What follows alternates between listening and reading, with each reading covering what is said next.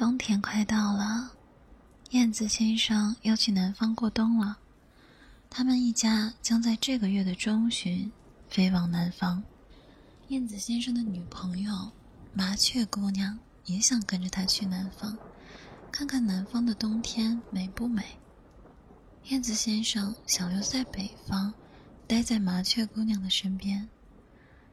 可是麻雀姑娘的妈妈对他说：“我们在北方待惯了的麻雀，去南方很难适应，会出现严重的水土不服。而且，你去了人生地不熟的，我是不可能让你去的。”燕子先生的父母对他说：“我们历代去南方过冬的规矩。”从来都没有被打破过。他知道他父母的意思，如果继续留在北方，他撑过这个冬天会很困难。于是，他们只能分开。在燕子先生南飞前，他去找了麻雀姑娘，送给她一个南方相思树叶的标本，说：“这是去年我从南方带回来的，做成了标本。”现在送给你，等我回来，给你从南方带那边独有的东西给你。你不要伤心了，我是爱你的，不管我们距离多远。燕子先生这样安慰麻雀姑娘。麻雀姑娘说：“我知道的，我会等你回来。”燕子先生留了地址说。想我的时候，给我写信。就这样，他们分开了，并且约定好了在来年的春天见面。分开后，麻雀小姐每天都跑去鸽子邮差那里寄信，寄出一封信要三天，收到回应需要三天，所以他们双方要至少六天才能完成一次交谈。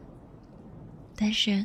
麻雀姑娘依旧写着信，写着北方的冬天下着鹅毛大雪，写着夜晚寂寥的灯光，写着街道上灯红酒绿，写着他所见到的一切一切。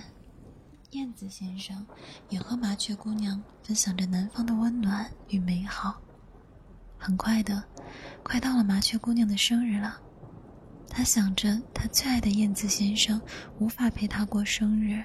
心里很失落，但是又不能在燕子先生面前表露出来，因为他知道他们的距离目前没有办法实现这个奢侈的愿望。夜晚时分，麻雀姑娘一个人去山野间散心，她想着和燕子先生曾经的甜蜜时刻，再看看现在，形成了极大的反差。她决定。去找燕子先生，知道母亲不允许，所以他只能留下一封书信，然后在那个晚上带着行李往南飞。在路上，他遇到了很多小伙伴，有可爱的白兔妹妹，帅气的狐狸先生，还有美丽的喵咪小姐。这些小伙伴给他指路，让他如愿飞到了燕子先生的所在地。这一天，燕子先生在树上看着天空发呆，听到了有人在叫他，是麻雀姑娘的声音。但是他想，怎么可能呢？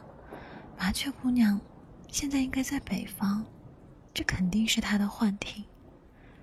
随着声音在燕子先生的耳朵里越发的清晰，更加确定这就是麻雀姑娘的声音。燕子先生根据声源去找。他看到了麻雀姑娘。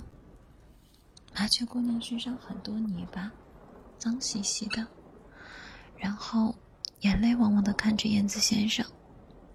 我可找到你了，我还以为我见不到你了。燕子先生紧紧的抱住麻雀姑娘说：“你这个傻蛋，你怎么来了？你这几天受了不少委屈，我的小傻瓜。”然后，燕子先生带着麻雀姑娘去吃了他最喜欢的热乎乎的饺子。自此，麻雀姑娘跟燕子先生生活在了南方，一起过清晨朝暮。麻雀姑娘给她的母亲报了平安，她的母亲祝福了她。因为你是我爱的人，所以我愿奔赴山河去见你。因为你是我爱的人，所以余生我会好好照顾你。晚安。